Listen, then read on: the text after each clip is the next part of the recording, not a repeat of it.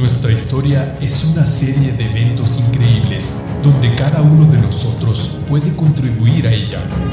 Con la más insignificante de nuestras decisiones puede influir en el futuro de la humanidad. Conocer el pasado es prever el futuro. Efecto Mariposa Podcast.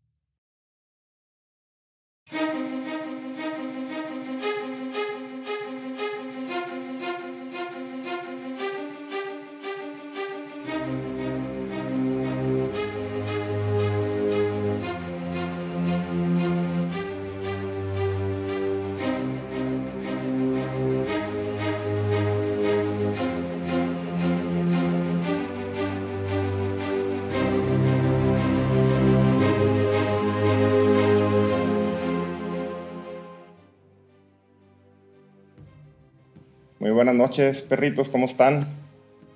¿Cómo están en este, en este inicio de la tercera temporada del Efecto Mariposa Podcast? En este... Mi güero, ¿no? Otra vez, encantado de estar aquí contigo y, y, ver de qué se trata este tema. Primero deja de presentar a los pinches negros que siempre se, adelantan, más, siempre se adelantan a absolutamente todo. Piensan que, piensan que les vas a quitar el plato. Sí, a quitar el plato, pero bueno. Naturales. Bueno, presentamos al señor Gerardo Ortega. ¿Cómo estás, mi Gera? ¿Listos para darle? Muy bien, mi güero. No, pues agradecido de estar otra vez aquí contigo y pues, escucharte. Vamos a ver qué comentamos. El último de la temporada pasada lo grabamos con, Gera y con el Naum, el de Ruanda. Está, está, está cotorro, está medio cruelón. Pero está chido. Y tenemos de nuevo aquí a Sami, a Sami Jurado. ¿Cómo estás, mi Sami? Bien, gracias, güero. Gracias por invitarnos de nuevo. a compartir un rato con el podcast un poquito más masculinos. Batallé un poquito. Sí, pues claro.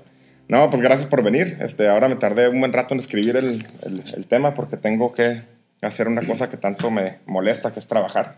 Quisiera hacer podcast todo el tiempo, pero, pero no se puede.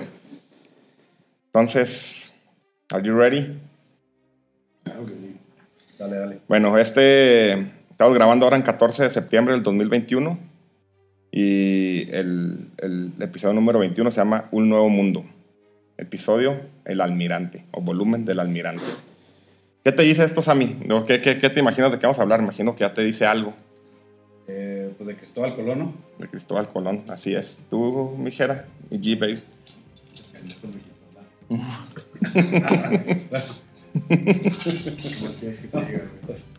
Fue el único que estudió, güey, el nombre. Sí, a huevo. Oye, este, yo me, clavé mucho en este podcast de lo, de lo anterior o lo, que, lo que fue la historia profunda de, del porqué de los viajes de Colón. Pero también me puse a ver. Eh, porque esta madre no le sé bien.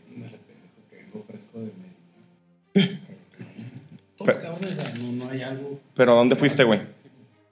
Fui a, a Mérida pues en Mérida también una pinche historia del pendejo ese que llegó, güey. Montejo. ¿Del Paseo Montejo? Sí, el Paseo Montejo. Montejo. Y luego otro cabrón que vino con que traicionó a los españoles, que se casó con una... Ah, Gonzalo Guerrero. ese, ese, es uno, uno, de los temas más chingones. Es de los del Dorado, ¿no? Eh, eh Gonzalo Guerrero, ese güey, ese güey vino como en la tercera o cuarta viaje y naufragaron y el vato se, se queda. Está bien interesante porque lo va a hacer muy rápido. El vato es el, el, comandante cabrón y de hecho ese güey nunca fue derrotado por los españoles. Ese güey lo mataron en Honduras en 1536. O sea, 15 años después de que cayó el Imperio Azteca. No, no, ese güey. O sea, estaba bien cabrón, güey. Los españoles le, tenían miedo. Sí, le tenían miedo porque este güey nos va a partir la madre. Sí, porque decían que llegaban los caballos no los asustaban. Y la... No, está, está bien interesante. Gonzalo Guerrero. Ahí luego hablaremos de él. Sí, sí, está suave el tema ese cabrón. Sí. Pero bueno, entonces regresamos al, tema antes de Gonzalo Guerrero, antes de todo, de el viaje de Cristóbal Colón. Así como... Es más, vamos a empezar, vamos a entrar en tema. La historia como la conocemos. Cristóbal Colón nació en Génova, Italia. Bueno, que no era Italia, era Génova, en, en 1451. Hijo de unos pobres tejedores y desde niño quiso ser marino. Después de estudiar mucho, concluyó que la Tierra era redonda y tuvo una gran idea, viajar hasta China y la India, navegando hacia el oeste, atravesando el Océano Atlántico, algo que nunca había hecho nadie. Creía que esta ruta era, más corta que la que se usaba entonces para llegar a Asia, bordeando toda la costa de África y que su descubrimiento le haría ser muy rico. Colón necesitaba dinero para pagar el viaje, así que pidió ayuda al rey de Portugal, el país que en aquella época tenía los mejores navegantes. Los portugueses rechazaron el proyecto porque creían que era peligroso e iba a fracasar. Entonces el italiano pidió ayuda a los reyes católicos, Isabel de Castilla y Fernando de Aragón, los primeros reyes de España, quienes decidieron darle dinero, el dinero necesario para organizar una pequeña expedición. El 3 de agosto de 1492, Cristóbal Colón salió del puerto de Palos, hoy Huelva, Andalucía, acompañado por 90 hombres y con tres barcos, la Niña, la Pinta y la Santa María. Navegaron por las costas del norte de África y llegaron hasta las Islas Canarias. Desde ahí partieron el 6 de septiembre en dirección a oeste y tras cinco semanas de viaje llegaron a Guanajaní, una isla situada en las Bahamas a la que Colón le puso el nombre de San Salvador. El grupo de españoles se encontró en ese lugar con nativos taínos, a los que llamaron indios, ya que pensaron que estaban en el este de Asia. Desde Guanajaní recorrieron otras islas del Caribe, como Cuba y Haití, y el 15 de enero de 1493 emprendieron el viaje de regreso a España con dos barcos. Un grupo de 40 hombres se quedó en el fuerte de la Navidad, en, la Española, hoy Haití, construidos con los restos de la embarcación de la Santa María, que había chocado contra unas rocas. Este lugar fue el primer pueblo europeo en el Nuevo Mundo, destruido unos meses después por los nativos. El 15 de marzo de 1493, Colón llegó a España con la noticia de que había descubierto nuevas tierras más allá del océano. Llevó a los reyes católicos oro, plantas y animales desconocidos en Europa, ah, y a varios indios. El marino italiano realizó otros tres viajes más a América, en 1493, 1498 y 1502, acompañado por muchos más hombres y barcos. En ellos descubrió nuevas tierras como las islas del Caribe, Puerto Rico, Jamaica y las Antillas, la costa de Venezuela en Sudamérica y la costa este de Centroamérica. Colón regresó enfermo de su último viaje y falleció en 1506 en Valladolid, pensando que había llegado a Asia, sin saber que había descubierto un nuevo continente. Eso es lo que más o menos, ¿no? Es la historia conocida, ¿no? Es lo que... ¿Cuándo descubrieron América? ¿1510? 1492. ¿Qué pasa en 1510, güey? Otro pedo ahí, cabrón. Ese es otro podcast. es otro podcast. ¿Tienes otro mezcalito, mi Luis? Ay, no, no olvidé mencionar que tenemos aquí eh, maestro sermones a mi Luisón Fierro. Entonces, bueno, ¿usted así eso es lo que nos enseñan en la escuela o lo que sabemos? ¿Tú qué sabías, mis amigos, distinto a esto? Yo lo que sabía es que Colón no había llegado nunca a América. Güey. Según esto, Colón murió en el primer viaje y murió de cólera. Güey. Ah, cabrón, esa no lo sabía, es como una conspiranoica, ¿no? Sí, pues yo sabía que había llegado, no había llegado ni a... No, miento, llegó a una isla nada más, pero después de ahí ya nunca pisó el continente en tierra firme. Pues lo que pasa es que él, de hecho, se murió creyendo que, que o sea, había llegado a las Indias, ¿no? Nunca supo que era un continente nuevo. Por eso se llama América, por Américo Vespucio, güey, que después fue y lo cartografió. Pero Américo Vespucio fue antes, ¿no? No, después. Sí, después fue como en el cuarto viaje. Y ese güey llegó a Chile. Sí, ese güey se fue y cartografió todo el pedo y dijo, oye, pues este es un nuevo continente, esto no es Asia, ya por todo lo que vemos. Pero bueno. ¿Un comentario, pedote, algo? No, todo bien. Ya, le- ya se lo gané, güey. ¿Ya? ok. Bueno, yo como les comentaba ahorita, me gusta irme a los detalles más profundos, al el por qué la situación, por qué...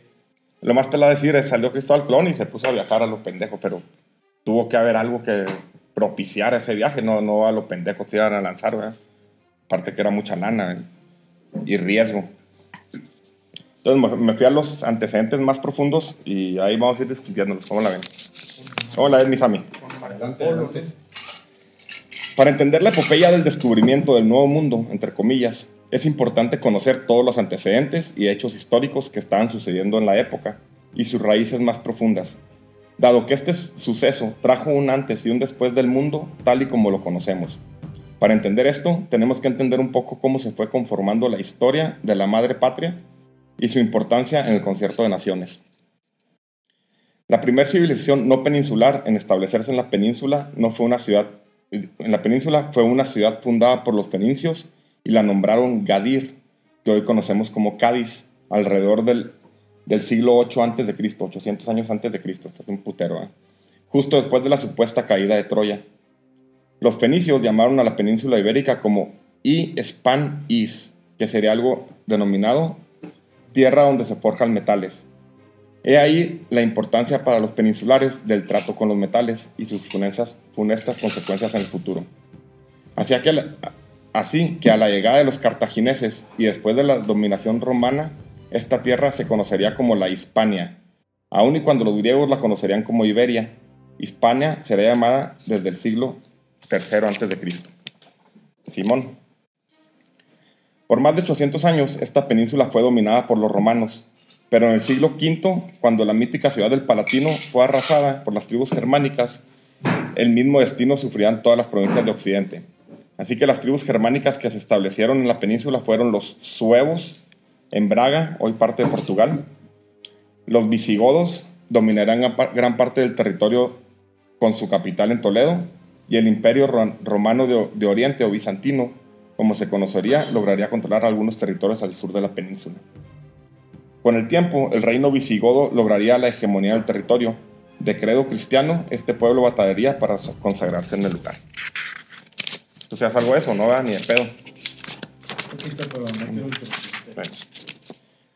A principios del siglo VI de nuestra época, una religión oriental conocida como el Islam se inicia con la predicación del profeta Mahoma en el año 622 después de Cristo. Los moros. Los moros, así es. La no, Perdón, te repito, increíble esos cabrones, ¿eh? La, Sí. la arquitectura. la Alhambra. Todo. Gracias. Es pinche madre. Yo, yo no conozco, pero sí voy a ir pronto. Tengo un chingón de conocer la Alhambra. La nueva religión cobraría adeptos y muchísima fuerza militar. Se establecía principalmente en el Oriente Medio y el norte de África, pero su propagación prendía como la pólvora misma. El califato de Damasco cobraría muchísimo poder en lo que hoy conocemos como Marruecos, y las primeras invasiones a la península ibérica se darían con la conquista de Melilla en el año 696 después de Cristo, dando inicio al califato omeya en tierra pen- peninsular. Las conquistas siguieron y para el año 756 prácticamente toda la península era dominada por los musulmanes, salvo las tierras altas de Cantabria y los Pirineos, lugar donde se refugiaron los últimos cristianos. El enorme Emirato de Córdoba se independizaba del mundo islámico, pero tenía gran importancia, tendría una gran importancia. Al-Andalus sería conocida Hispania por todos los musulmanes. Entonces, el contexto, los musulmanes entran, les parten su madre y nomás quedan... De hecho, de ahí viene lo de, la sangre azul, de que seres de sangre azul. Eran los, últimos reductos de los moros que estaban en las montañas que no les. Decían los moros que no les pegaba el sol, que se le dan las, las venas azules. De ahí viene eso. Entonces yo me metí en esto porque yo no, y la neta no entendía bien el, el contexto de, de España, por eso platicábamos. Porque realmente cuando fue la conquista o, la, o, o el descubrimiento de América no existía España. O sea, no, reinos. no existía. ajá. Era Castilla y O sea, eran estados totalmente separados. Eran reinos. ¿no? eran reinos. Era. Castilla y Aragón. Y había otro más, me parece que está más chico, ¿no? Ahorita los vamos a ver todos porque aparte eh, en la península está dominada por los, por los moros. Me imagino que tú con cuñado allá en España pues sabes algo de historia de los moros.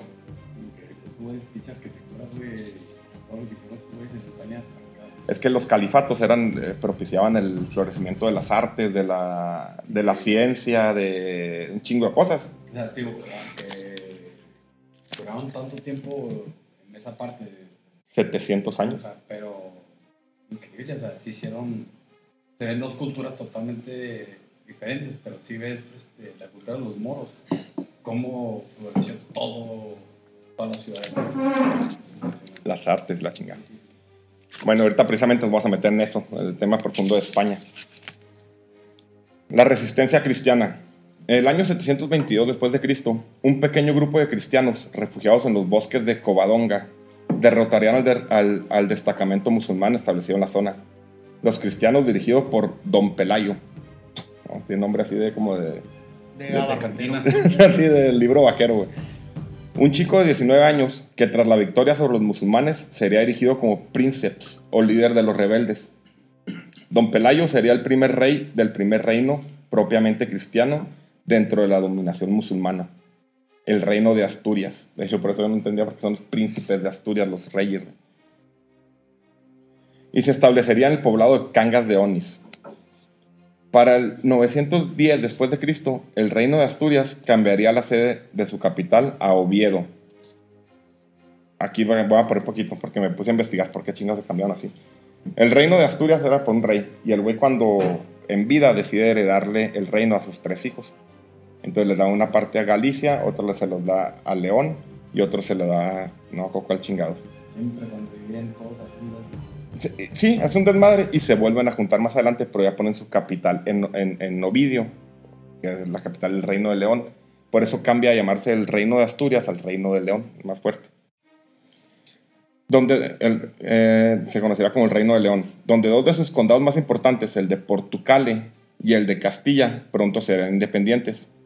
Se formaría así el Reino de Portugal en 1134 y el Reino de Castilla en 1065 pero pronto el reino de Castilla se le añadiría al resto del reino de León, y así se formaría la corona de Castilla en 1230. ¿Cómo la ven? Que era la más importante de todas. Así es, después se va haciendo la más importante. Están muy serios, güey, intentan tomar más, güey. ¿Cómo se learon, güey? ¿Cómo estuvo el déjame echar un escalito. Otro reino importante fue el reino de Aragón, que fueron de los pocos que resistieron la invasión musulmana en los Pirineos. Este reino tenía como condados más importantes el de Barcelona, Mallorca y Valencia.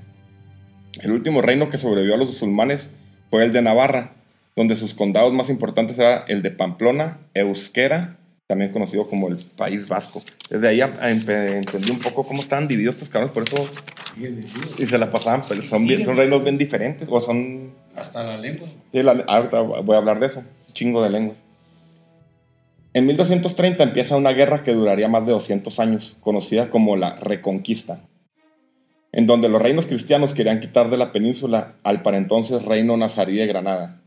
Para estos tiempos, la península era una verdadera torre de Babel, donde se hablaba el castellano, aragonés, vasco, ladino, aranaés, árabe, catalán, gallego y asturiano. Poco a poco el reino más fuerte, el de Castilla, se fue, esta- fue estableciendo su idioma como un idioma dominante en la península ibérica. En 1469, cuando Fernando de Aragón e Isabel de Castilla se unen en matrimonio, se formaría una dinastía conocidos como los Reyes Católicos, una poderosa alianza que hizo cambios enormes.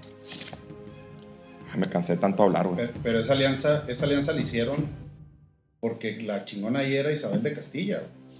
este güey de Fernando Aragón no valía madre. Era un huevonazo y un, un, este. Hola, bebé. Era un vato que nomás sabía de pedos, güey. Claro, de Sabía de pistear. levantarse güey. tarde, ¿va? Levantarse tarde, güey. No, güey. Yo, yo estoy, yo estoy enumerando las cosas, güey. Sacarse los mocos, aventárselos del frente. Sí, güey. Lastimarse cargando un asador, güey. sí. O sea. No, pues, No, no, güey, te mamaste, güey. Ahorita vamos a hablar de, de la historia esta, güey. Ahí estoy. Ahí estoy. ¿Qué vos quieres? Revientarle un moco al de enfrente, güey, ahora. Ahorita voy a hablar de eso porque es bien importante cómo se conforma también, güey. Ah, Me he hecho esto para, para agarrar el mismo patín. Ay, Voy a dejar. Hablar de nombres. Samuel. O sea, Samuel. Fernando. Ahora se llama Samuel. Fernando. Samuel Fernando de Aragón. Jurado. Válgame Dios. Samuel Fernando Soberón. Digo, las cosas se dan dos solas. Solo se presta, güey. Eso lo voy a dejar aquí. Y vo- y voy a, a hablar del punto no retorno. Y ahorita lo comentamos, ¿ok? Vamos a salir un poco del tema de, de España, pero cómo esta situación cambió el mundo. El 29 de mayo de 1453, el joven y poderoso sultán del Imperio Otomano acababa con la última versión del Imperio Romano. Bizancio caía y hacía el linaje del poderoso Imperio Romano de Oriente. Mehmed II hizo su entrada triunfal por la puerta de Adrianápolis, siendo aclamado por sus tropas como el Fatih o el Conquistador. Se dirigió a la iglesia de la Santa Sofía, desmontó enfrente de la gran iglesia y se arrodilló, tomando un poco de tierra que se la puso por encima del turbante como gesto de humildad ante Dios. Con esto no solo caía una importante ciudad, sino cambiaba de tajo el futuro de la humanidad. Mehmed II cerraría la ruta de las especias y la ruta de la seda, acción que obligó a Occidente a buscar nuevas maneras de abastecerse de las codiciadas especies de las Indias, como el clavo, la canela y la pimienta, que además de traer sabores exóticos a la comida, traía la posibilidad de sobrevivir. Oye, el azafrán. Sí, pues las son varias. Traía la posibilidad de sobrevivir, dado que estas especies eran vitales para la conservación de los alimentos. Entonces dejo esto el punto de no retorno porque realmente ver, espérate, güey, regrésate de lo que estás hablando. no. ¿Me repites la pregunta, por favor, güey? el Jeopardy. No, pendejo.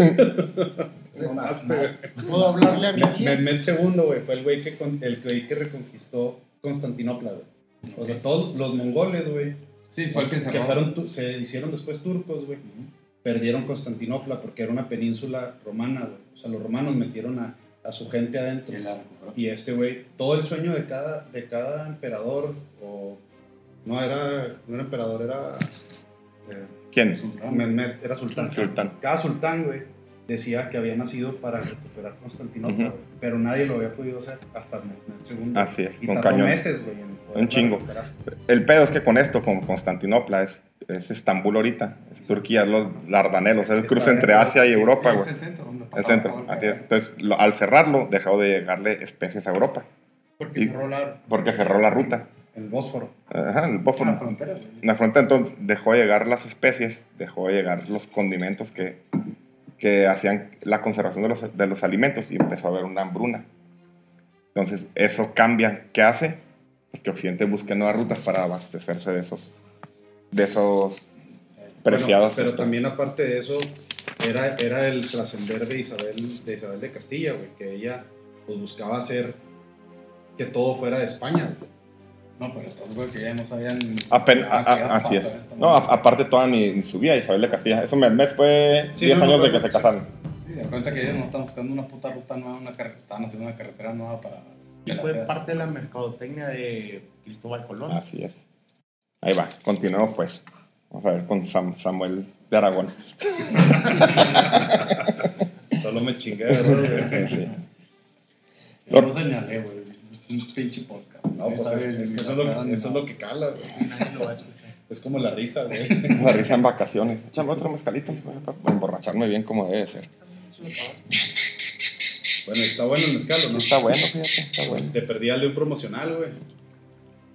Vamos a echar el spoiler. ¿Cómo se llama el mezcal y cal? Artesanal joven espadín. Está Con- bueno, ¿eh? Con la foto de. Sí, comercializador y de- cal desde Tijuana te lo trajimos. Va a estar muy bueno porque el mezcal se hace en Oaxaca, pero Yo güey. Yo soy del norte. Norte. North Carolina. Bueno, ahí va. Los reyes católicos. Las guerras de sucesión en la península eran comunes. La intriga, la traición y la zozobra eran el pan de cada día en las cortes no solo peninsulares, sino de toda Europa. Enrique IV de Castilla era el rey en turno, el impotente, así como tú comprenderás.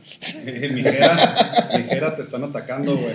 El impotente, le apodaban, ya, le apodaban, ya que durante sus 13 años de matrimonio con Blanca de Navarra no pudo procrear y tener un heredero legítimo. Sus hermanos Isabel y Alfonso se convertían en principio los, los sucesores naturales. Enrique decide divorciarse de Blanca y contraer nupcias con la hermana del rey Alfonso V de Portugal, Juana. Con este movimiento, Enrique se haría un importante pacto con ese reino, afianzando así su monarquía, que empezaba a tener serios reclamantes entre los notables, que no habían visto bien el nuevo matrimonio. Enrique al parecer se le quitará lo impotente y engendraría a Juana Beltraneja, con esta nueva morra. No, se casó con Blanca y tuvo un chavito, una chavita. Era Joto, güey. Pues quién sabe. Era Joto y se culió otro güey, le embarazó. Qué extraño. No, Qué extraño habla. Este. No sé cómo escurrió tanto. ¿Qué pasa aquí en estos tiempos? Muchos de los notables aseguraban que la pequeña Juana era ilegítima y apoyaron al hermano del impotente como legítimo monarca. Y aunque el Papa no vio con buenos ojos esta propuesta, Enrique tuvo que hacer movimientos. Casaría a su hija Juana con su hermano Alfonso. Y así se haría la sucesión cuando él muriera. Pero los notables seguían en franca oposición a Enrique. Incluso hicieron un juicio con un muñeco acusándolo de tener simpatía con los musulmanes, de ser homosexual, de ser cobarde y de no ser padre de Juana y de vender menudo los domingos. Sí, sí, sí. Muy pronto y en situaciones muy extrañas, el hermano del rey Alfonso muere con tan solo 13 años. Así que los notables en esta ocasión apoyan a Isabel para disputar el trono, pero esta se niega. Isabel bautiza a Juana Beltraneja y se mantiene aparte de la política hasta que en 1474 Enrique muere. En 1475 empieza una guerra entre los seguidores de Juana como legítima reina, apoyados por el reino de Portugal, y los notables de Castilla, que abogaban a Isabel como legítima reina. Esa era Juana la Loca. No sé, güey, fíjate. Ahí sí me dejaste. La bautiza su hermana Isabel, que es la reina Isabel. Como si fuera su hija. Y aparte, Reina Isabel. la reina Isabel la bautiza, pero todavía no es reina. Pero aparte, este güey Enrique casa a su hija con su otro carnal, Alfonso. Es un pinche cagadero, güey, no da ni. Muchas cagadas. Así es. Por eso salen es así es cuando güey. estaba Pues la de. Inglaterra con Francia y España estaba pues bien importante su alianza con cualquiera de los dos, güey. Sí, España era potencia, güey. Era potencia y era bien No importante. tanto hasta que cuando... Todavía no existía España. No, no, no. Bueno. bueno, todavía no se llamaba Eh, España, no, pero ya. Era Castilla, Castilla. la corona de Castilla. Realmente Castilla era la, era Era la potencia.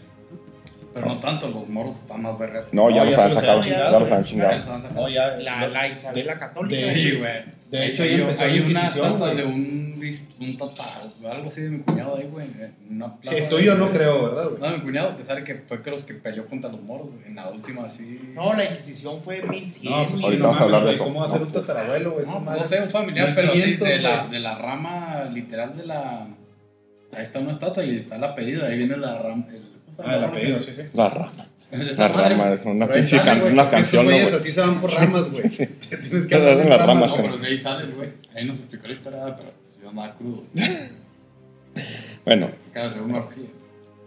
En 1475 empieza una guerra entre los seguidores de Juana como legítima reina, apoyados por el reino de Portugal, y los notables de Castilla que abogaban a Isabel como legítima reina. Empieza una guerra que duraría cuatro años, donde al final Isabel ganaría y se llegaría el tratado de los alcazobes, alcajobes, donde se reconocía a Isabel como legítima reina de Castilla. Muy pronto Isabel contraería nupcias con Fernando Jurado de Aragón, con Fernando Samuel, el inútil. Y apenas iba a decir algo, güey. No mames, Ya me la pelaste. Ojalá te duela la espalda, güey. Pinche podcast, ya me la pelaste, güey. comenzando así una poderosa monarquía, que entre muchos cambios crearían a la Santa Inquisición y pondrían al frente al temible gran inquisidor Tomás de Torquemada. ¿Cómo, güey? La Santa Inquisición empezó en España. Claro, güey. Sí, güey, le empezó Isabel. La empezó Isabel acá. Isabel la Católica, güey. Es- esa quemaba a la gente, güey. Y luego, y luego el mero chingón se llamaba Tomás de Torquemada. Yo creo que de ahí tomó las ideas. Por eso escuchaste la de los herejes. ¿La de qué? Los herejes. Sí, Yo pensé que la Santa Inquisición venía de. pero no, el que te sube es otro. pedo. Ahorita te digo cuál es. Empezó ahí. La Inquisición. Ahorita, ahorita, al final van a ver por qué hablo de esto.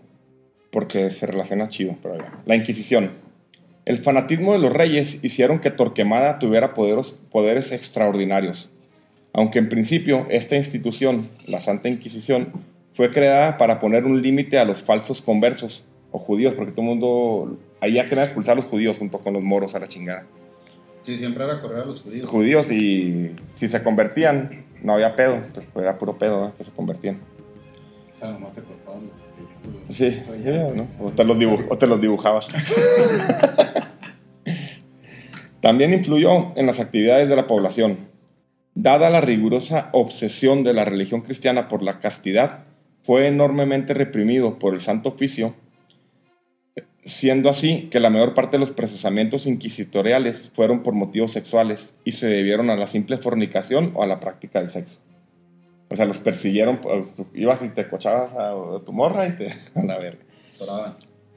La iglesia impone a la sociedad medieval que el sexo solo es posible dentro del matrimonio y este debe tener la final- la- una finalidad exclusivamente reproductiva. Existían los divorcios ahí.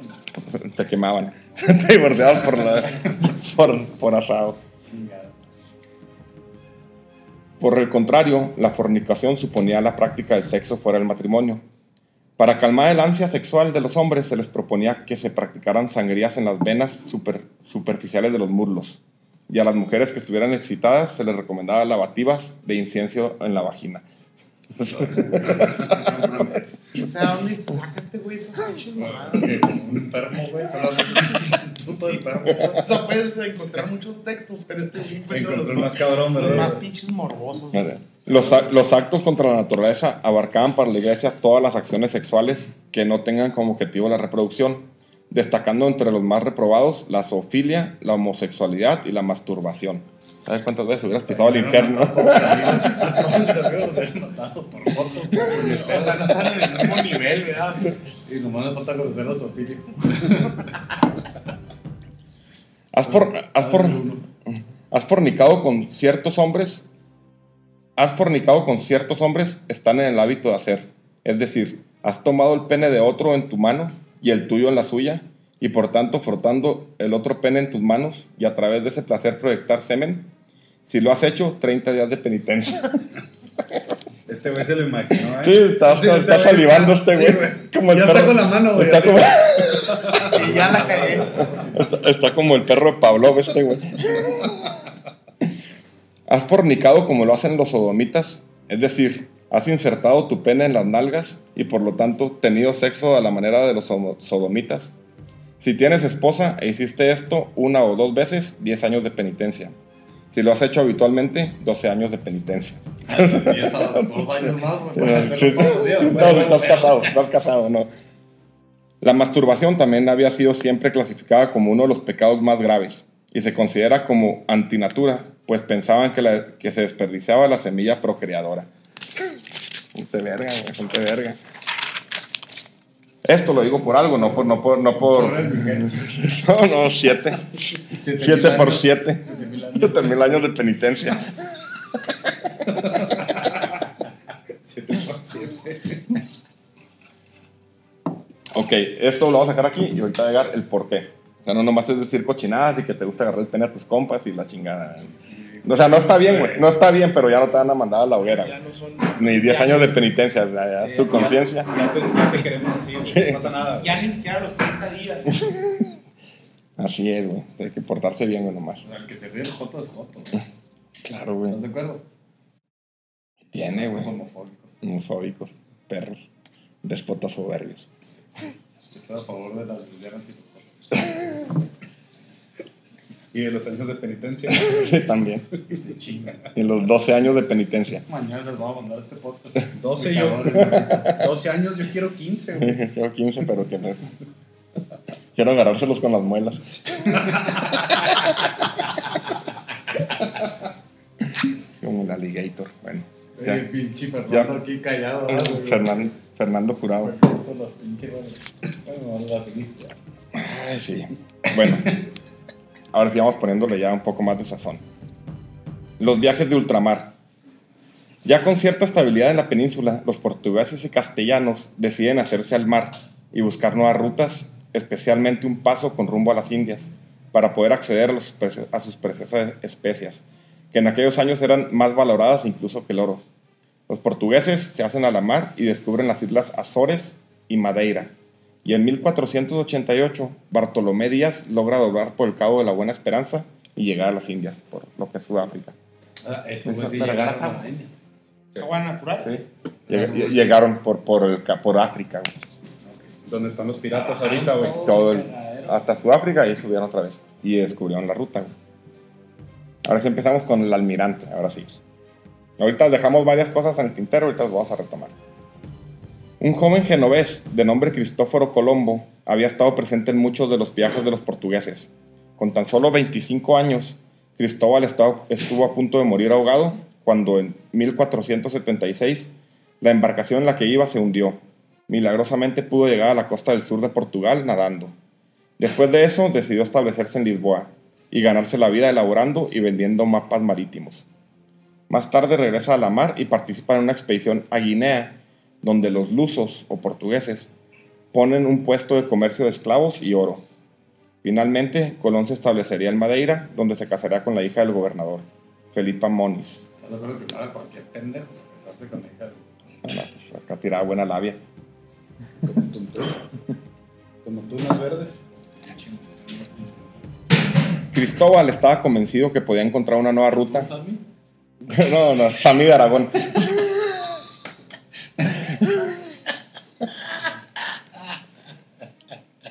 Este güey ya la trae, ¿verdad? La trae, la trae metida. Güey, vas a Dos- tener, vas a 12 tener años de tus 12 penitencia. años, güey, no hay pedo, güey. No pasa nada, güey. 12 años de penitencia. Sí, güey. Cristóbal estaba convencido que podía encontrar una nueva ruta a las Indias por el Atlántico. En especial cuando cayó a, a su mano un mapa del matemático florentino Toscanelli, donde aseguraba que la China era tan grande que podía encontrarla por el Atlántico. Y otro ma- mapa de Claudio Ptolomeo, un griego del primer siglo de nuestra era, que afirmaba no solo que la Tierra era redonda, sino que podía ser navegada por el Atlántico. Cristóbal Colón estaba convencido que la Tierra era redonda y podía encontrar la ruta. Con todo este ímpetu, en 1485 llegó con el rey de Portugal, Juan II, buscando patrocinio para su expedición. El rey, después de analizar la propuesta, decidió desecharla y apoyar a Bartolomé Díaz, que muy pronto descubriría el paso por el sur de África, el que practicamos ahorita. Pues sí. Colón, devastado por la negativa del rey, aunado al fallecimiento de su esposa, decidió cambiarse. No Por-. ¿Cómo? Ya no te escuchas. Bueno, bueno, bueno, bueno. Ahí ya. ¿Me escuchan? Col- Colón, devastado por la negativa del rey, aunado al fallecimiento de su esposa, decidió cambiarse de Portugal y establecerse en el reino de Castilla. Fue aquí donde encontró gran interés de la reina de Castilla, Isabel, quien le prometió que en cuanto terminara la conquista de Granada, se ocuparía de su propuesta. En noviembre de 1491, Ese güey se culió con la ¿quién? Pues a la mejor, ¿Quién Ajá. chingas te va a la mejor. No, no puedes afirmar eso. Hay quienes dicen que ha sido el mejor mercadólogo de, de la historia. O sea, O el O sea, mejor que palo, vendió, que vendió muy bien no, su no, idea. amor, güey. O sea, para. Nomás en eso piensa, güey. No, güey, pero pendejo. O sea, ¿quién va a creer en ti más que el amor? Está diciendo Luis que puede ser un buen mercadólogo también. Que ha sido, el- o sea, hay quien lo Sí, pues etiqueta es que como el mejor güey. mercadólogo de la historia, güey. que vendió muy bien su idea. güey. Claro. Se hizo el amor. En, no- en noviembre de 1491, el último reducto musulmán en la península se perdería y Granada pasaba al reino de Castilla. Colón rápidamente se trasladó a empezar negociaciones con la reina, que culminaría con el acuerdo entre ambos, denominado Capitulaciones de la Santa Fe, donde se le otorgaba a Colón el grado de almirante, virrey y gobernador general de los territorios que descubriera. Ay, cabrón. El viaje. Es sea, Fernando Jurado no sirve para nada.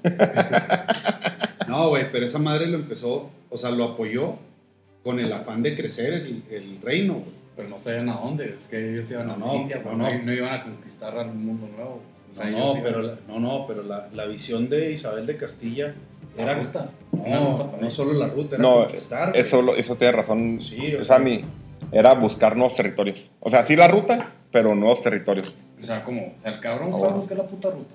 Sí, pero la- encontró. En teoría. Sí, en pero- teoría, pero él sabía que se iba a encontrar con algo. e- e- ella apoyó el conocer más tierras, güey. No, en la, no la ruta, güey. El La amor- ruta ya la había. La ruta ya la había conocido, ya la había sacado el otro cabrón, güey. No, no, No, no, no, estaba cierta, no había ruta. No había ruta y, y- y él estaba en un error porque él leía los textos, los textos de Marco Polo. Entonces él decía, voy a, voy a ahorrar y no voy a darle la vuelta. Ah, perdón. No, no voy a darle la vuelta a todo África y la madre, me voy a ir directo al oeste. Él tenía también datos er- erróneos, porque si era leído y Otros datos como el leer. peje. Ajá, tenía otros datos y se equivocó pensando en que iba a encontrar Asia o Sí, las China, Indias. Las La Indias. India. La ruta de la. Y lo iba a encontrar a mil leguas.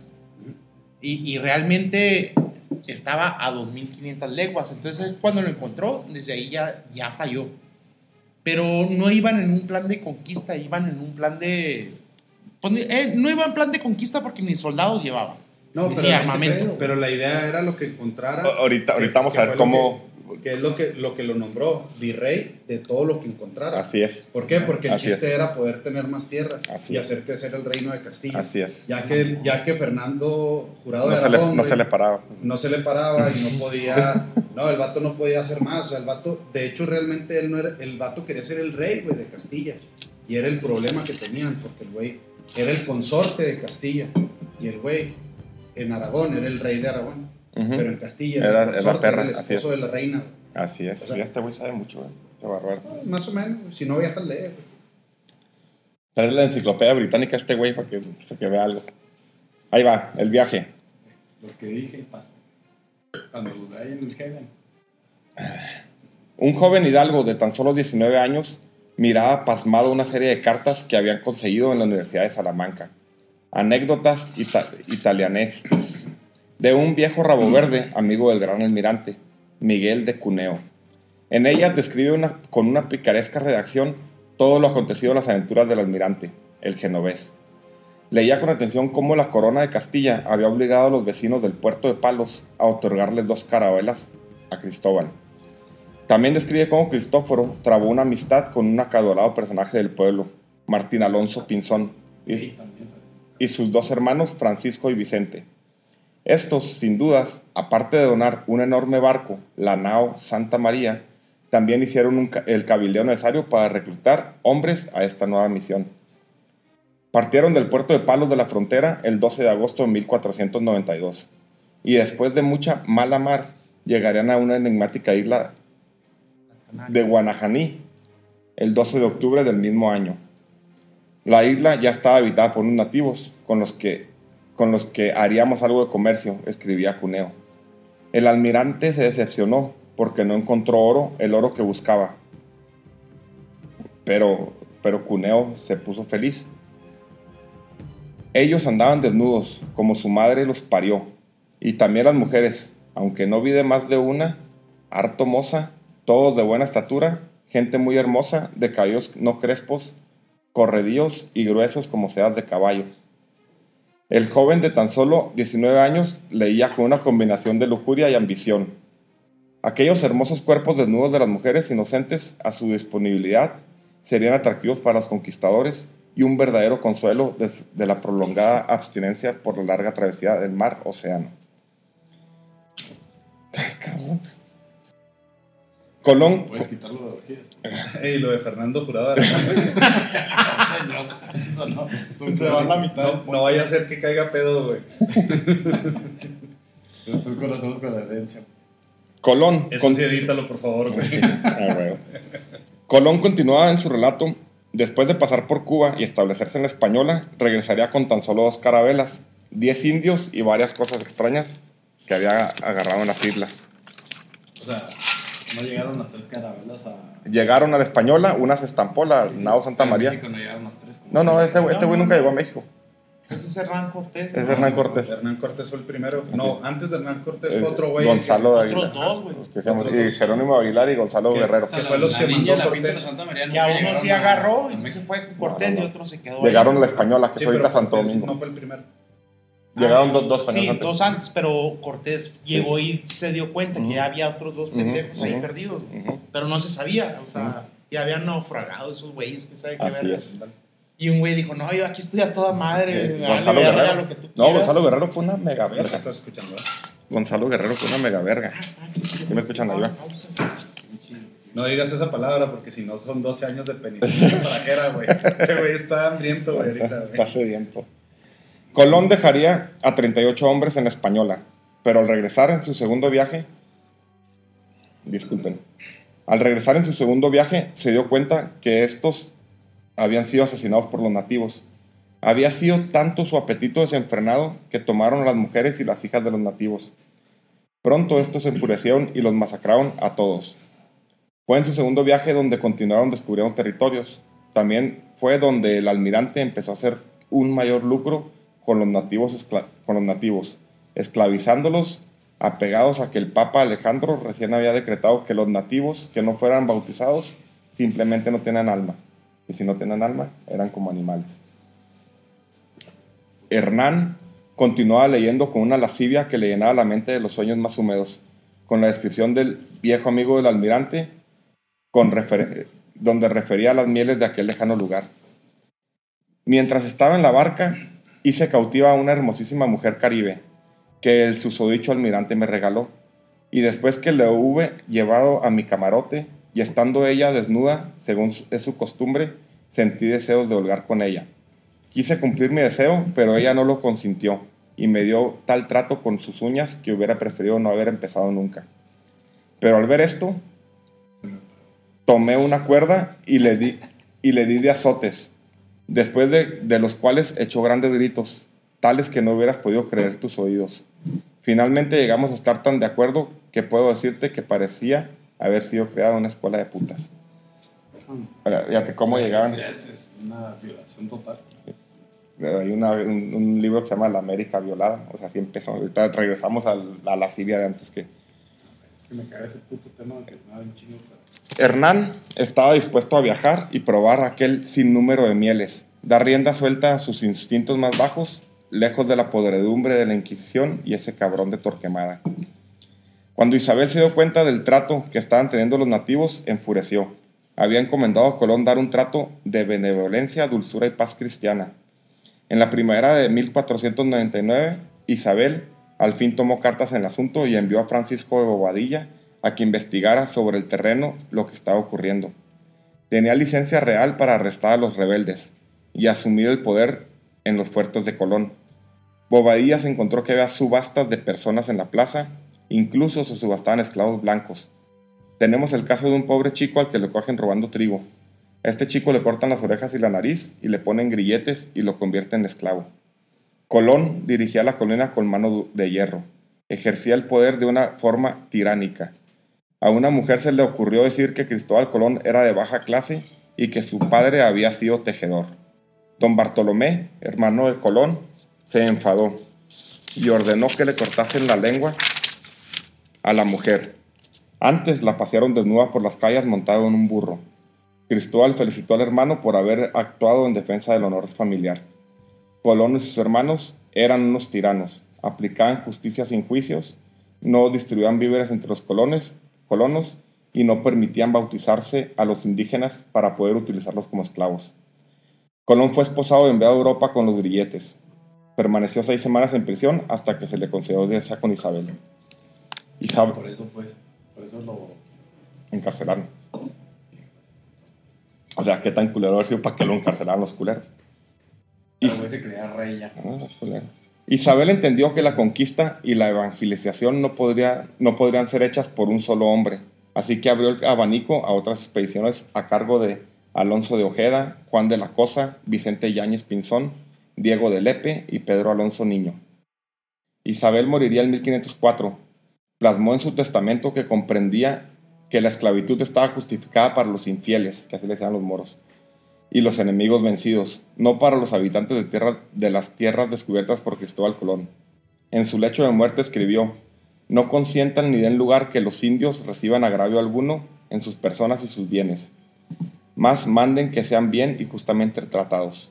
Lastimosamente, una serie de hidalgos que viajaron en las subsecuentes expediciones estarían uno de los más grandes genocidios que ha tenido la humanidad, encabezados por aquel hidalgo lujurioso que leía las cartas, que había dejado de ser, había decidido dejar de ser un hijo de algo, que es un hidalgo, para ser el padre de un nuevo mundo, su nombre, Hernán Cortés. ¿Cómo ven? ¿Cómo terminamos? Y, de hecho está bien cabrón, lo que me, por, por eso puse las mamadas de la Inquisición, y me imaginé por qué, güey. Estos güeyes llegaron hambriados, güey. Chavos de 19 años que no podían ni jalársela. Llegaron a violar de una manera así No, enferma, No, güey. y aparte eran reos, piratas, güey, y toda la mugre que agarraban. güey. No, y todo lo que se quería ir. ¿Y quién se quería ir? Los chavos no tenían nada. Hijos de algo no tenían nada. Decían que eran cabezas de familia de nada, güey. Entonces se iban a una aventura Puro cholo. donde se podían violar sin ningún tipo de... Casi lo que encontraron era mejor que lo que vivían. Así es. Sí. A ese riesgo. Así es, pero fue lo que vino. güey. Entonces, por eso desde que la conquista, que va a ser el siguiente capítulo, de hecho nos, nos- nos conquista porque de aquí se gastaba una nueva, una nueva sociedad. Porque, pues no me daba tiempo, pero las pinches brutalidades que hicieron estos cabrones estaban enfermas, güey. Es, como, es que, como dicen, la conquista y la colonización de América fue la peor gente que. Es que, es que de hecho fue, fue un genocidio que no quieren aceptar, no se quiere aceptar. Un genocidio porque fue un erradicar de la faz de la tierra una cultura, lengua y población. Por eso el PG pide la. Y ya quitó la estatua de, de- de- de Colón. Sí, pero es un imbécil Es ese cabrón, o sea, también ta- es lo que somos. Tenemos que aceptar lo que No, somos. no, no. Venimos, o sea. Es lo que somos. No. lo que cabe. Hijos de algo. Venimos, venimos, venimos, no. Tú vienes de allá de otro Mm. lado. Yo soy native american. Tú ahí traes en la foto, mira. Native american. Muy diferente. Upstairs, downstairs. Pero bueno, esa es, esa es otra historia. Es una historia. Ah, y le- de hecho le decían el dorado. Aquí lo tengo apuntado. Que el- les valía verga el dorado. el, el dorado de la sexualidad. Ellos venían a coger, güey. era el dorado, realmente. Así es. No Ellos era el oro, era el dorado. No era el oro, era. era puedes hacer lo que quieras, güey. Si era tu vida libre, güey. Había un güey que decía que eh, en un año habían parido 30 indias de él, güey. O sea, venían a. Bueno, hay, Cambiaron Mi, todo. mi abuelo tuvo 13 hijos, güey. Imagínate dónde creo que andaba por esa Ay, fecha, ay. güey. Pero por año. Te güey, 30 indias en un año. Ah, cabrón. Sí, sí. O sea, de ese grado eran los, las los, violaciones. los primeros que llegaron, no recuerdo la frase, la voy a estudiar cuando hagas la, la de la conquista, pero realmente es en lo que se basaban, o su frase, con lo que llegaban de España a- al Nuevo Mundo, este, se basaba en, total, los reyes están lejos, y Dios aquí no, No pronuncia. no, no, no funciona. No alcanza a ver. Ajá, no, no, no me, no me castiga. Entonces, en base a eso, una ideología es, Me voy a mamar. tengo libertad para lo que sea. Sí, puedo matar, coger. todo. Claro. Violar, claro, torturar. todo. Y no es que estuvieran mal, o sea, a fin de cuentas esa era una forma de pensarlo. Aquí, haz cuenta como que estoy en un mundo donde puedo hacer lo que se me antoje. Ah, Así ponlo, imagínate los Spring Breakers, güey. Imagínate los Spring Breakers que llegan y puedes hacer lo que quieras, güey. Con las morras de aquí, lo que quieras, güey. No hay ley, no hay... la- las puedes matar, las puedes violar, las puedes golpear, las puedes... Y nadie te va a hacer nada. Nada, o sea, hazlo, tienes vía libre. ¿Qué, qué iba a pasar? Eso fue lo que amo. De hecho, hace mucho leí un libro que se llama Tiempo de Conquistadores y habla de todo eso. Es Y está-. Pues eran chavos de 19 años. Pues lo, el que es... No, y, que- y generalmente una conquista así es, güey. Sí. Bueno, Bueno, es que... quita, es que las de, quita de Alejandro Magno, ¿verdad? Que eran un poquito diferentes.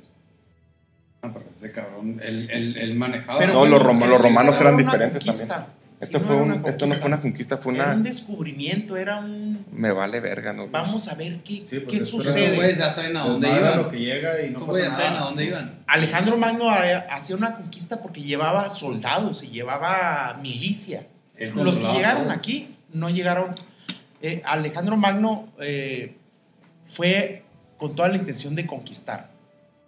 Llevaba soldados, este, gente que le ayudara, todo. Pero los que llegaron aquí a América no venían a conquistar. No venían buques de guerra, no venían, o sea, era A ver, ¿qué insignificante lo que venía con una fuerza de que no era España, pero este voy a mandar un chingo de, de- de soldados, un chingo de caballos. No, ya un chingo de cabrones se querían enlistar por lo mismo, por este tipo de cartas de cuneo. Y dices, azoteé a una morra, le di una chinga, me la cogí y la hice mi puta como yo quise. A huevo. Y, a- y y aparte tengo un Y no, y lo escribo Y y, aparte- me jacto de eso, y aparte tengo un nombre y puedo tener tierras y puedo hacer Claro, algo. claro, claro. Entonces sí es diferente. Y otra cosa, que estamos paseando por el periodo más oscuro de la humanidad, la época oscura, o sea, la el medievo más, más ignorante, más... Entonces, Eso fue lo que llegó a, a América. Eso Y- fue lo y- que y- nos Por conquistó. güey. parte de ellos, porque la cultura que teníamos aquí en México, güey. Pues sí, pero, cagados, güey. pero nos chingan. Eso va a ser el siguiente capítulo. Pero era una chingonada, güey, lo que había, güey, en ese tiempo. Pero nos chingan. Pero bueno, hay que poner, en- que hay que poner en contexto dos cosas. Porque eso es lo que nos enseña Ujú. la educación y son cosas que no existen. No nos conquistó, no llegó aquí a México, no llegó a España no había ni México, una. ni había España. y no existía México. O sea, pero bueno, ese es otro tema porque ya es Hernán Cortés cuando ya llegó al territorio que conocemos como mexicano, que en aquel entonces pues, no, era territorio mexicano. Pero, pero en una idea pensamos eso, que llegaron los españoles y A nos conquistaron y no, Real, o nos, sí, nos conquistaron. Y realmente España, eso no sucedió. Independientes todos. Todavía, todavía no existía España. Sí, O sea, Hernán, las cartas de, Hernán Cortés cuando se las mandaba al- a, Las cartas a- de. Las cartas de. Ni siquiera habla de. Es más, es una idea de que él mismo dijo: aquí es la nueva Hispania. Como diciendo, como una declaración. Debería de llamarse ya España. Bueno, Hispania, la nueva España. Y aquí es la nueva. Lo que ustedes están peleando. Ujú. Pero es lo que no conocemos en lo, en lo que estudiamos, en la escuela. Y, De hecho, Cortés nunca regresó a España. Pues qué buen- Sí regresó. Buen pinche baúl Según yo no, eh, güey. Sí, Sí. regresó. De hecho, ese, ese es, el, es el segundo tema, por eso Un Nuevo Mundo van a ser tres temas, o sea, tres. Ahora sí, Hernán Cortés, todos los hidalgos, hijos de algo eran, güey. Oye, al otro le podemos quitar el micrófono a este güey Sí. y pasárselo a él Sí, mejor, sí. güey. A este le metemos un pepinillo en el culo. Sí. y con un mezcal en la boca, güey. Con gusto, con Bueno, pues ya estamos llegando este, al final. Ahorita este fue. Me, me fui por temas que, que a lo mejor no son comunes, a lo mejor al principio se escuchan así como que corriente y que le agarró la. Pero como que quise meter a la frustración que vivía la sociedad en, en Castilla o en esas zonas, dada la. Muchas cosas, ¿verdad? Muchas cosas, porque también venían de una crisis económica en cabrona. Al correr a los judíos se metió una crisis económica en cabrona. Entonces, hijos de algo, pues sí, soy algo, de algo, no De tengo hecho, ni de caerme muerto. judíos es un tema muy cabrón, eh. Así es. Entonces, eh, traté de entender la sociedad, tanto castellana o peninsular, y con la gente que vino acá. Es como cuando, o sea, fueron a ver qué chingados con todas y, y dominaron a base de las prácticas más culeras, güey. Esa es nuestra historia, es, lo que, es de lo que estamos hechos, nos guste o no. Y es importante conocerlo, porque siempre nos vamos por la historia de que el dorado y que vinieron y que que- y la chinga, y no es así. De hecho, leí un chingo y, y, la- y los, los estratos o, lo- los momentos de violación, de tortura, de agonía, son tan siniestros que están bien cabrones, güey. No los quise meter porque sí hay unas cosas que les arrancaban las chichis a las morras, a todos los hombres los mataban, a los bebés los tiraban las piedras. Mujeres, O sea, co- cosas de salvajes. Pues haz de cuenta. Pero Sí, cosas muy, muy, muy salvajes con mucha hazaña, güey. Con mucha hazaña. Pues igual Que eso es, es lo que iniciaba, Y fíjate que lo que dijiste, la historia se repite. siempre se repite. O sea, increíble ¿verdad? lo que Si se no se aprende, güey. se repite. Lo que pasó. Y Ruanda, ¿qué fue? 1990. Crímenes de odio, ¿Cuánto fue lo de Ruanda? El 2000, 1994. Eh, güey, No, y, y te, y te vas a la Segunda Guerra y a la Primera Guerra, Ah, no, y claro, etcétera, y es no, la no, misma. no. Son crímenes de odio y crímenes raciales. Pero bueno, aquí 58 minutos, llegamos al final. No sé si cuando lo escuchemos se haga confuso. Traté de mantenerlo por estratos y juntarlo al final para entender realmente qué fue lo que motivó a esos cabrones venir, o esos cabrones somos lo mismo, ¿eh? A, los, a conquistadores que eran puro chavo venir, qué los motivó y qué llevó a lo subsecuente que es un nuevo mundo, porque es una nueva sociedad aquí, queramos bien o mal. ¿Cómo la ves, mi? Primero que tengo aquí a mi diestra, que opinaste al último, pero ¿qué, qué opinas del, del capítulo? Bueno, eh, lo chido, bueno, lo chido de escuchar siempre todas estas cosas es que mm, se entienden las cosas diferente. Es para mí la conquista de Mehmed II a Constantinopla es para mí es una parte medular de por qué llegaron los españoles, bueno, que no eran españoles, pero por qué llegaron a América. Porque si ese güey no conquista Constantinopla, no se hubiera cerrado la ruta de la seda y no hubieran tenido la necesidad de explorar otras cosas. Eh, en ese entonces, en ese contexto, pues Cristóbal fue muy inteligente en vender su... También sus ideas, sus mamadas, lo que fuera, equivocadas, ciertas o no, pero para mí es algo tan lejano o parece que no tenía que ver y tiene todo Chingo. que ver. Como muchas cosas que estaban sucediendo en esa parte, en el planeta, en el mundo, Es como el río, güey. Lo tapas hay y pero, pero yo ya lo puedo hilar, si me explico. Esa caída de Constantinopla tuvo todo que ver para que llegara otro continente a nuestro territorio, que no era mexicano, no era México, para lejísimos de ser México, y por eso los tenemos aquí. y por eso somos lo que somos, somos mestizos. No Somos hay- lo que somos. Así es. Son. Somos. ¿Cómo la ves, Misami Jurado? ¿Qué opinas? ¿Le entendiste? ¿Confuso? Creo que al final tuvo... Se entendieron muchas cosas, pero ¿qué? No, Último yo- comentario. Digo, yo voy muy de acuerdo con Luis lo que dice. Si no fuera por, por Mehmet segundo, no hubiera pasado lo. Ahora sí que yo creo que más bien ahí es el punto de no retorno, ¿no? Así es. Porque es. eh, Él marca una pauta en la historia y, y cierra una ruta donde ya estaban todos a- alineados a tener esa ruta. Y, y más aparte, súmale las, las aspiraciones de guerra y de, y de conquista, porque realmente era de conquista de Isabel la Católica, la cual, la cual este, Sigue hablando, que tiene que hables. güey. ah, no hay pedo, cortas esa parte y lo la pegas. Sí. Eh, te digo, sú- súmale la, la, la, la sed de conquista y la sed de más territorios de Isabel la Católica, porque ella, pues aparte, tenía a todas sus hijas desparramadas por, por Europa, ¿verdad? Sus problemas Sí, te- internos. Y, y los, y aparte los que tenía con Fernando de Aragón, de que quería que fuera... Fernando quería Samuel. ser- Fernando Samuel, jurado de Aragón, güey. Eh, quería ser el, el, el rey de Castilla y el rey de Aragón, quería fusionar los dos, los dos reinos, porque el fuerte era el de Castilla. Y, y, y a, a final de cuentas, pues manda a todas las hijas por todos lados. Y, y, y su, su, yo creo que su punto de éxtasis fue cuando llegó Cristóbal Colón y le vende la idea de poder conocer tierras nuevas. Y ahí es donde, donde lo nombra el virrey de cada territorio que, Así es. que conoce. Almirante. Muchas gracias, Misami. A ver, ¿y tú, mi Jerry Boy? ¿Qué opinas de esto? Pues, este, muy sencillo la cosa, ¿no? No sé, explícanos. Mira, este, lamentable que fuera la Inquisición por parte de, de esa reina, porque al final de todo se dio cuenta del cagadero que pasó Así es. y, y se arrepintió, ¿verdad?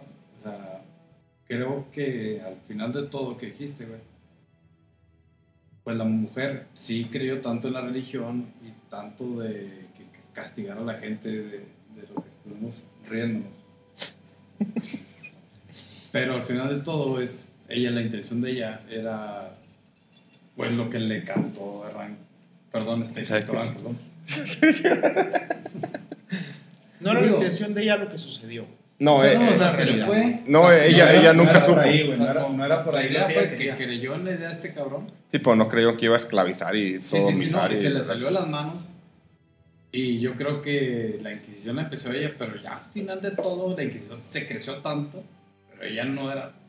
O sea, era un castigo mínimo a lo que llegó a. ¿sí? Ah, no, la- O sea, eh, De hecho, los religiosos que mandó, lo único que no Ah, mandó no. fue a inquisidores. No, y de hecho, de Era hecho lo que no quería, inquisidores. qué bueno que toca esta- este Bueno, tema porque, porque manda entre el segundo, segundo y tercer viaje de Colón, va un cabrón que cambia la historia del mundo también, que es Fray Bartolomé de las Casas, sí, que es el primer abogado defensor de indios, un cabrón súper interesante que vamos a hablar el siguiente capítulo. Ajá, pero la idea es, parece que mandó mierda y no es cierto. Y no es cierto, no, no. No, no, pero la mierda la mandó. La- la- la mierda empezó a llegar. O sea, la, la mandó pero sin saberla. Claro. Supo todo el cagadero, la quiso reponer y fue cuando mandó los demás. Ya no podía, ya no podía, ya no podía cambiar el rumbo de la historia. Claro, cuando ya está ese pinche Ya no podía. caballo andando, pues no puedes no. pararlo, güey. Pues. Pero bueno, pues eh, este es un tema y ahorita pues está medio de moda con la quitada de la estatua de, de Colón y todo, pero sí era importante, al menos para mí, entender. Yo la verdad ni entendía cómo se conformaba, o sea, que caía el imperio romano y no sabía qué pasaba, o sea, y es bien complicado. No, pues, el cristiano, güey. eh, No, en España está, no puedes construir una cabeza pues, porque haces un hoyo, güey, ahí pinches historia romana. Sí, pues, Ah, pues, claro, y luego llegan, luego tienes historia amor, entonces todo la protege la, patrimonio de... No, pero lo que dice el güero es que se cae el imperio romano, güey. ¿Y cuál imperio sigue, güey? nada. No, te- pues, Nada, el nada entre comillas, pero es el cristiano. no, es que empiezan los suevos, las, tri- las tribus germánicas y unas que ya eran arrianas de Oriente, que vienen ya. que vienen de Oriente como viene- cristianos arrianistas. Pero viene toda la guerra de donde estaba. Es, bueno, Es que es otro puto tema, güey. Castilla, España se causó todos, la- güey. Y luego cuando todavía era católica Inglaterra, güey. Cuando tenías a Francia No. No, yo- yo Sí, creo que- yo creo que- coinciden ahí muchas cosas.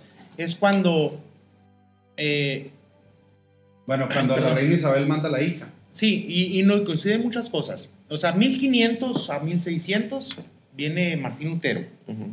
¿Sí me explico? Donde ya está cansado de la Inquisición y todas las cosas eh, empiezan a hacer el, el Vaticano. Pero eso es después. ya Viene, no, no, no, es que es, es en No fue ese- por ahí, güey. fue en esos tiempos, 1500, 1600. Viene cuando el, el, el, el rey de Inglaterra se quiso Enrique divorciar. VIII. Ajá, y le dijeron, no, no puedes, es imposible, es pecado. Y él se separa y se hace evangelista y hace otra. Entonces vienen muchas divisiones, digamos, ideológicas, cristianas. O sea, es un. Es algo bien importante de nuestra historia y somos lo que somos. Y muchos países venimos eh, pensando lo que pensamos y creemos lo que creemos a partir de esa, de esa, tem- de esa época. De esta época. Así es. sí.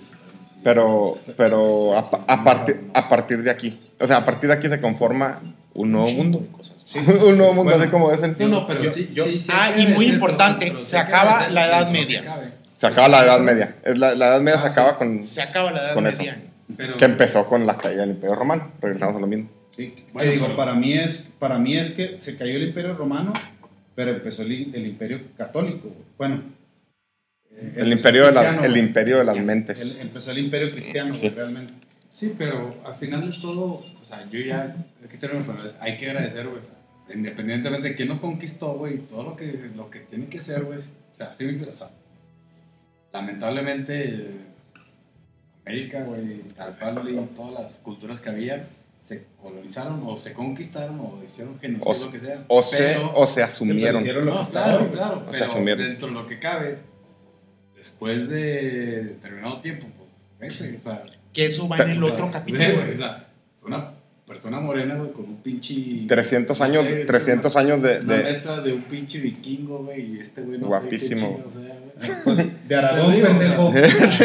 Español de Aragón, de güey. todo, tío, Saludo al final es todo, que es lo, es que es lo que somos. padre. cabrón de hace 500 años se imaginaba tener una conversación con otro cabrón de diferente piel, ¿sí? Así como nosotros contigo. Es, o tener una puta escuela. es que es lo que somos. Y 300 años después, dentro de dos días, empezaba una de las guerras más cabronas que ha tenido este país, que es la, La independencia. la independencia. De las más fascinantes y de las más chingonas que hemos tenido. Claro, que Y- fue y- hecha y- por mestizos Por y mestizos criollos. Y criollos, así y es. si no aceptamos esa parte, es como. Así es. No, no, sí hay que agradecer a los cabrones y dicen, oye, Y, y lo, y lo peor de todo es que era tratando de ayudar a los enemigos. Al principio. Bueno, Pero bueno, ese es otro tema. Ya, ya vamos saliendo. Les agradezco a todos. Empezamos chido. Creo que la tercera temporada. Ahí no me lo va a haber calmado, pero el siguiente tema va a estar bueno también. Va a estar bien interesante. Y está, va a estar bien documentado. Muchas gracias, mis amigos. Muchas gracias, Kera. placer. Luis Sol. Gracias, por Muchas gracias. Y nos vemos a la próxima. Bye bye. gracias. Ay, bien caliente con estos putos temas, güey. No, pues si